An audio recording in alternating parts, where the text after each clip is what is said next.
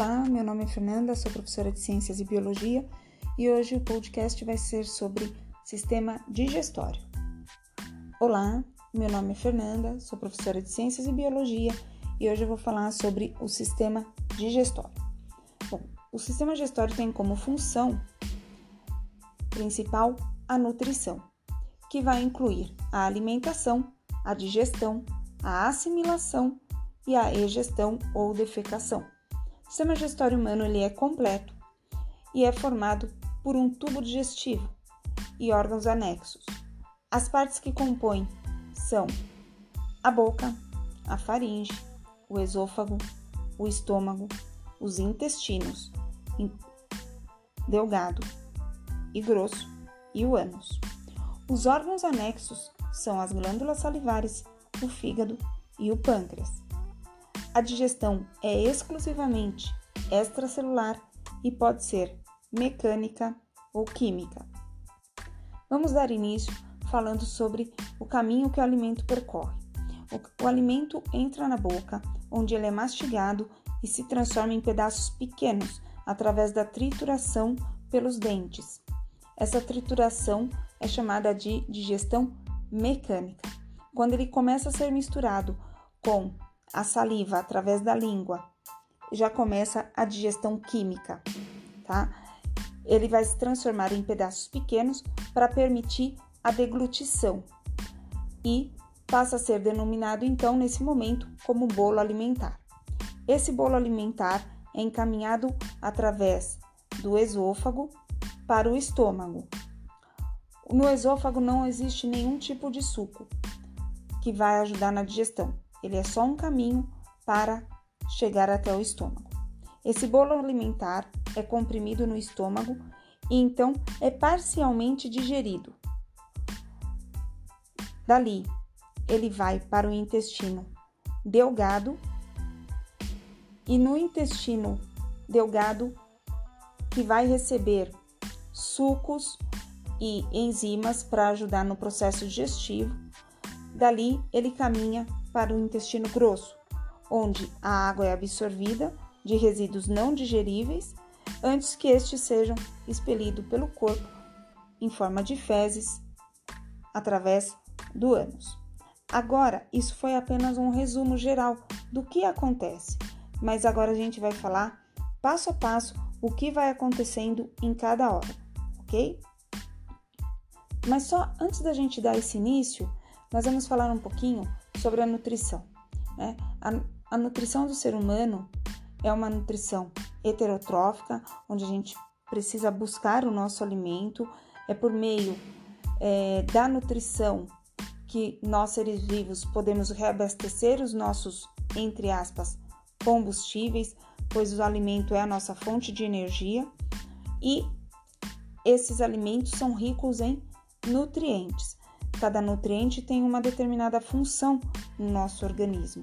Por isso que a gente tem que manter um equilíbrio da absorção dos, dos diferentes nutrientes. Tá? Então a gente pode conceituar a nutrição como um conjunto de processos que ocorrem no nosso organismo, desde o momento da absorção, a transformação dos nutrientes até a eliminação dos resíduos. Então, assim, a função do sistema gestório é a nutrição, que vai consistir então aí no que eu já falei anteriormente para vocês, que é a alimentação, a ingestão, né, a obtenção do alimento, a digestão, que é a quebra desse alimento, a assimilação, que é a absorção desses nutrientes, e finalizando com a defecação, que é a eliminação através das fezes. Diferen os diferentes tipos de digestão são a mecânica, que é aquela que não há modificação química das partículas, apenas tem uma redução dessa partícula no seu tamanho, e a química, que já envolve uma mudança química dessas moléculas. E isso ocorre devido à ação das enzimas hidrolíticas específicas produzidas em diversas partes do sistema digestório. Então, como eu já falei anteriormente para vocês, na boca existe tanto a digestão mecânica quanto a digestão química. A mecânica é a trituração das moléculas, né, das partículas do alimento através dos dentes, e a química através da saliva, da enzima salivar, tá? Esse alimento vai passar pela faringe, que é um tubo muscular curto que se estende da boca até a próxima porção do tubo digestório, que é o esôfago, e se divide em três partes: nasal, oral e laríngea. A faringe, ela participa junto com a língua da deglutição, empurrando esse bolo alimentar para o esôfago. Então, quando esse alimento que foi triturado e misturado com a saliva vai ser deglutido, ele recebe o nome de bolo alimentar. Do esôfago, como eu já mencionei, ele não passa por nenhum tipo de transformação, ele é formado principalmente por uma musculatura não estriada e esses músculos são responsáveis pelos movimentos que a gente chama de movimentos peristálticos, que vão empurrar o alimento em direção ao estômago. E nessa parte do tubo não tem produção nenhuma de secreção enzimática. Tá? Um, e aí ele chega no estômago. Quando esse bolo alimentar chega no estômago, através de uma abertura denominada cárdia, e essa abertura contém músculos que relaxam para permitir a entrada do bolo alimentar no estômago e se contrai para evitar o retorno, o refluxo. Né? Porque se há o refluxo, parte do ácido do estômago sobe para o esôfago, ocorre uma queimação, machuca o esôfago e dá vários problemas aí. Mas continuando com o trajeto do alimento.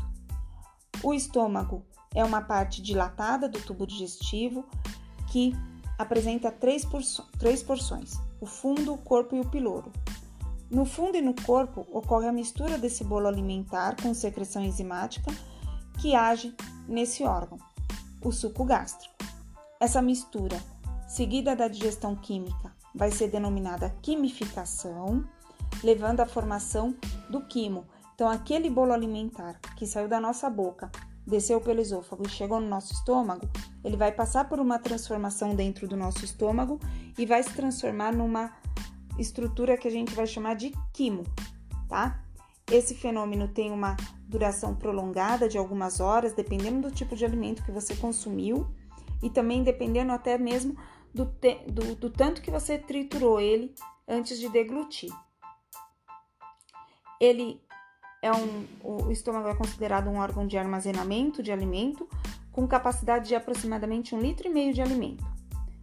Os músculos do piloro relaxam para a saída desse quimo em direção ao intestino delgado. Eles também se contraem tanto para evitar o seu retorno, quanto para evitar a passagem de grandes partículas, né, de grandes quantidades de quimo, que uh, poderia resultar em lesões intestinais já que o quimo é bastante ácido. Então, essa acidez é importante para a ação eficiente das enzimas gástricas e também para impedir a proliferação de diversos microorganismos. A parte interna do estômago ela é forrada por uma mucosa gástrica na qual tem várias glândulas e cada uma tem a sua importância. Nós temos então as glândulas mucosas, que são glândulas produtoras do muco, que serve para proteger a mucosa gástrica contra a ação corrosiva do ácido clorídrico presente no, no suco gástrico, então elas servem como uma proteção para o estômago. As glândulas G, que são células glandulares que produzem o hormônio denominado gastrina, e a sua produção se inicia pela presença do bolo alimentar no estômago e também sob o controle nervoso, do cheiro, a visão do alimento, a mastigação. A ação da gastrina induz o estômago a secretar o suco gástrico e aumenta a mobilidade gástrica.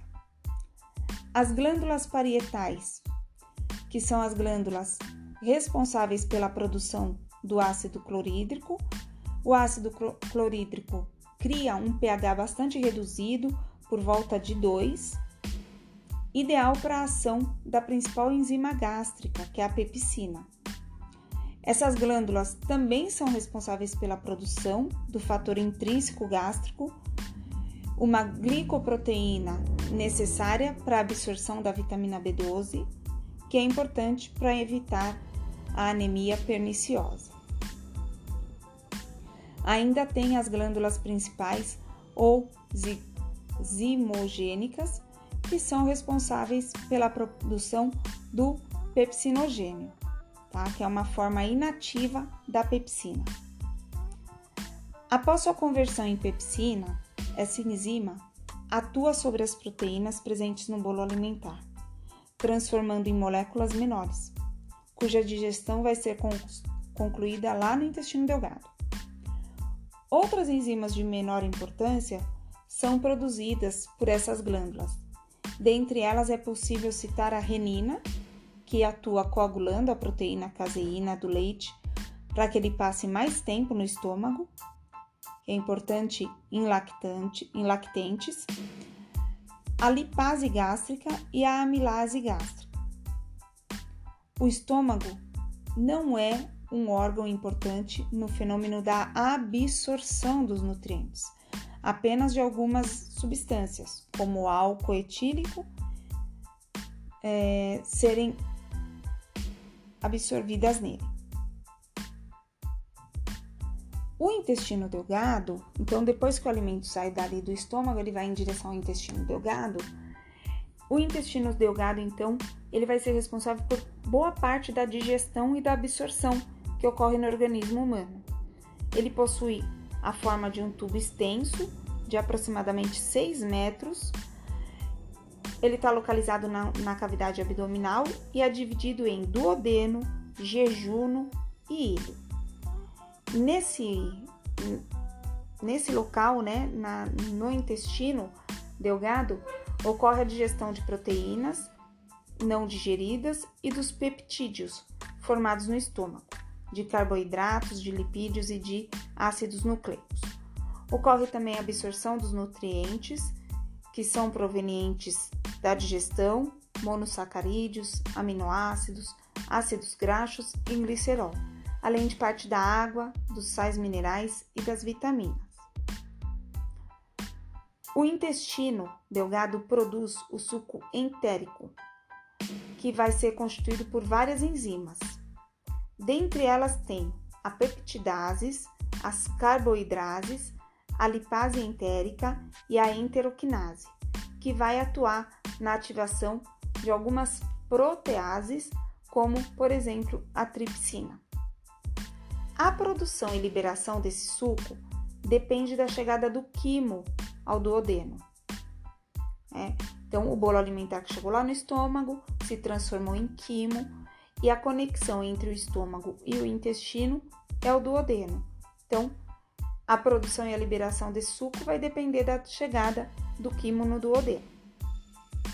Além do suco entérico, outras secreções chegam no duodeno, que são estimuladas pela presença do quimo, como, por exemplo, o suco pancreático, que é produzido pelo pâncreas, que é rico em enzimas e bicarbonato, e a bile. Né? O intestino delgado, então, vai produzir um hormônio que é antagônico, que é contrário ao hormônio gastrina, pois ele vai exercer um efeito inibitório sobre as células gástricas produtoras do ácido clorídrico. Como nós dissemos lá anteriormente, esse ácido não pode entrar em grande quantidade no intestino, por isso, o alimento que está no estômago vagarosamente vai indo para o intestino. Esse hormônio é a enterogastrona ou peptídeo inibidor gástrico e produz também outros dois hormônios que são importantes para a digestão, a secretina e a colecistoquinina, chamada também de branqueosimina, que são uh, que nós vamos falar deles um pouquinho mais à frente. No intestino delgado ocorre um processo chamado de quilificação, ou seja, é a transformação daquele quimo que chegou do estômago em quilo, tá? Então, durante esse processo, os produtos da digestão vão ser absorvidos pela mucosa intestinal. Essa mucosa é composta aí por várias pregas que apresentam vilosidades que ajudam é, numa melhor absorção do alimento. Então, ela garante uma grande superfície de absorção dos nutrientes. A absorção dos nutrientes se dá de duas formas diferentes: monossacarídeos, aminoácidos, sais minerais, vitaminas e água, e água são absorvidos então pelos capilares sanguíneos que estão associados à mucosa intestinal. Depois dessa absorção, eles são levados por uma veia chamada de veia porta para o fígado, onde ocorre uma triagem daquilo que foi absorvido. Ácidos graxos e glicerol vão ser absorvidos pelos vasos linfáticos, ou também chamados de vasos quilíferos, e não passam pelo fígado, sendo lançados na corrente sanguínea. Quando finaliza esse processo da quilificação, o quilo vai ser lançado no intestino grosso, através da válvula ileocecal. Porém, antes da gente falar do intestino grosso, quando é, foi, chegou o, o quilo lá no intestino grosso, nós vamos falar da ação do pâncreas e do fígado, tá? Então, o pâncreas ele é considerado uma glândula mista ou anfícrina, né, que pode ser dividido em duas porções, uma porção endócrina e uma porção exócrina. No processo de digestão, a porção exócrina é a mais importante, porque ela produz o suco pancreático. A endócrina ela vai atuar na produção de hormônios, né? O hormônio capaz de regular as secreções pancreáticas é a secretina, que vai ser liberada quando o quimo penetra no intestino delgado. Esse hormônio vai estimular a secreção do suco pancreático, que contém concentrações elevadas de bicarbonato.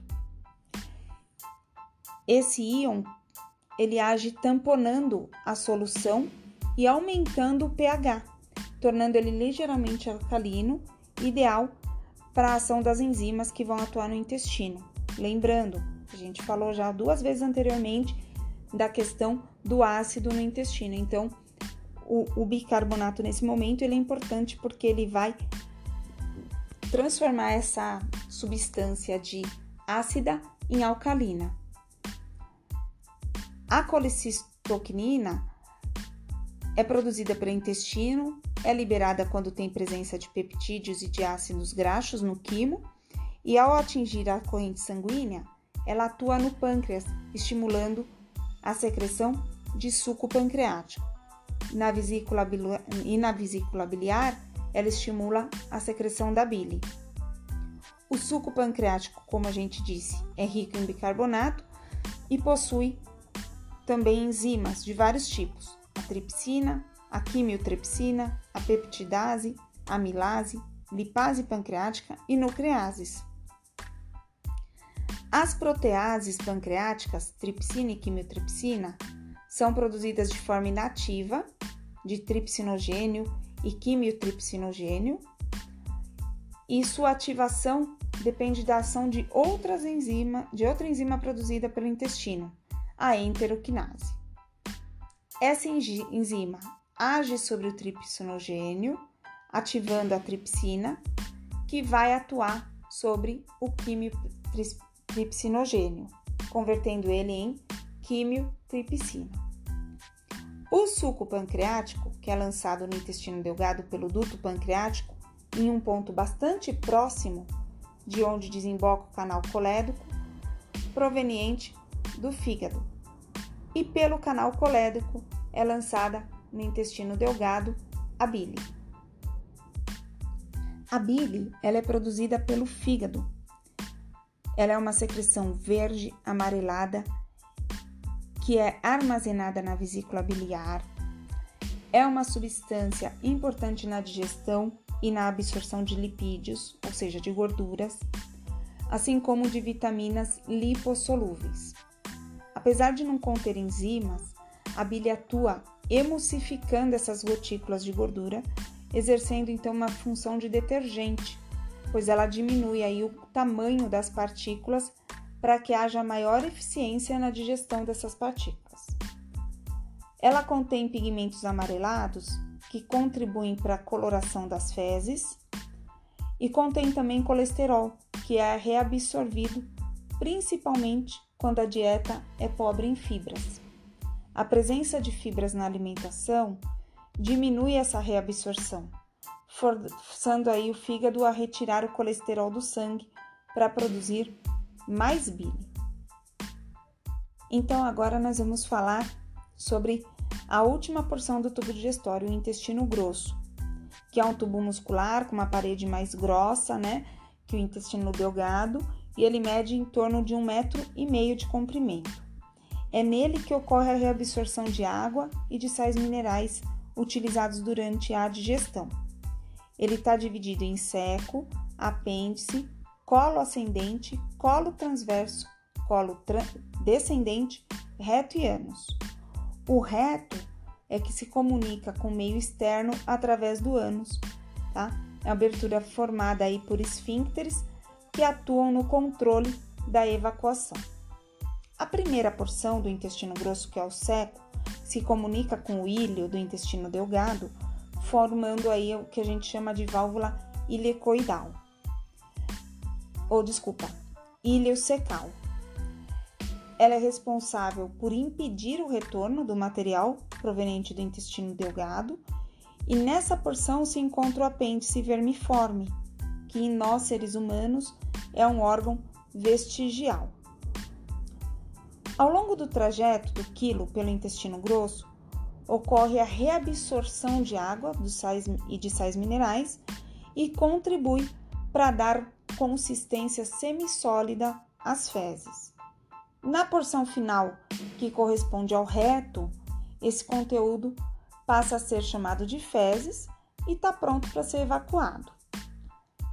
Ainda nas porções finais do intestino grosso, existem bactérias que formam o que a gente chama de microbiota intestinal. Essas bactérias se alimentam de restos alimentares, por isso não são prejudiciais pois não são parasitas, pelo contrário, algumas delas produzem vitaminas importantes para os seres humanos, como a vitamina B, é, B2 e a vitamina K, sendo uma das mais relevantes fontes destas, né? Além disso, essas bactérias, junto com as células descamadas da parede intestinal, formam um grande volume das fezes. Sabe-se também que as fibras obtidas nos alimentos elas estimulam o peristaltismo no intestino grosso, né, ou seja, os movimentos peristálticos, facilitando a evacuação das fezes para que não machuque as paredes intestinais.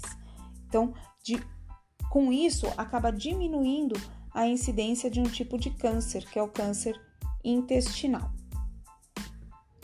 Então, para que a gente possa finalizar todo esse capítulo, todo esse assunto sobre o sistema digestório, a gente tem que entender um pouquinho sobre a regulação da, da digestão. O controle da digestão é dividido entre o sistema nervoso e o endócrino.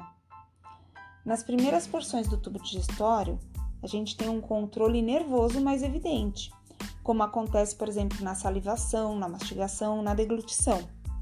O ato salivar, ele é estimulado pela percepção de cheiro, de, da visão do alimento ou até mesmo pelo ato de pensar em certos alimentos. A mastigação é estimulada pela presença do alimento na boca e se dá de maneira voluntária, assim como o início da deglutição. A deglutição, de fato, ela termina quando o alimento chega no estômago. Logo, o trajeto do alimento pode sair da boca até o estômago e é realizado por movimentos chamados peristálticos, que são controlados de maneira involuntária pelo sistema nervoso.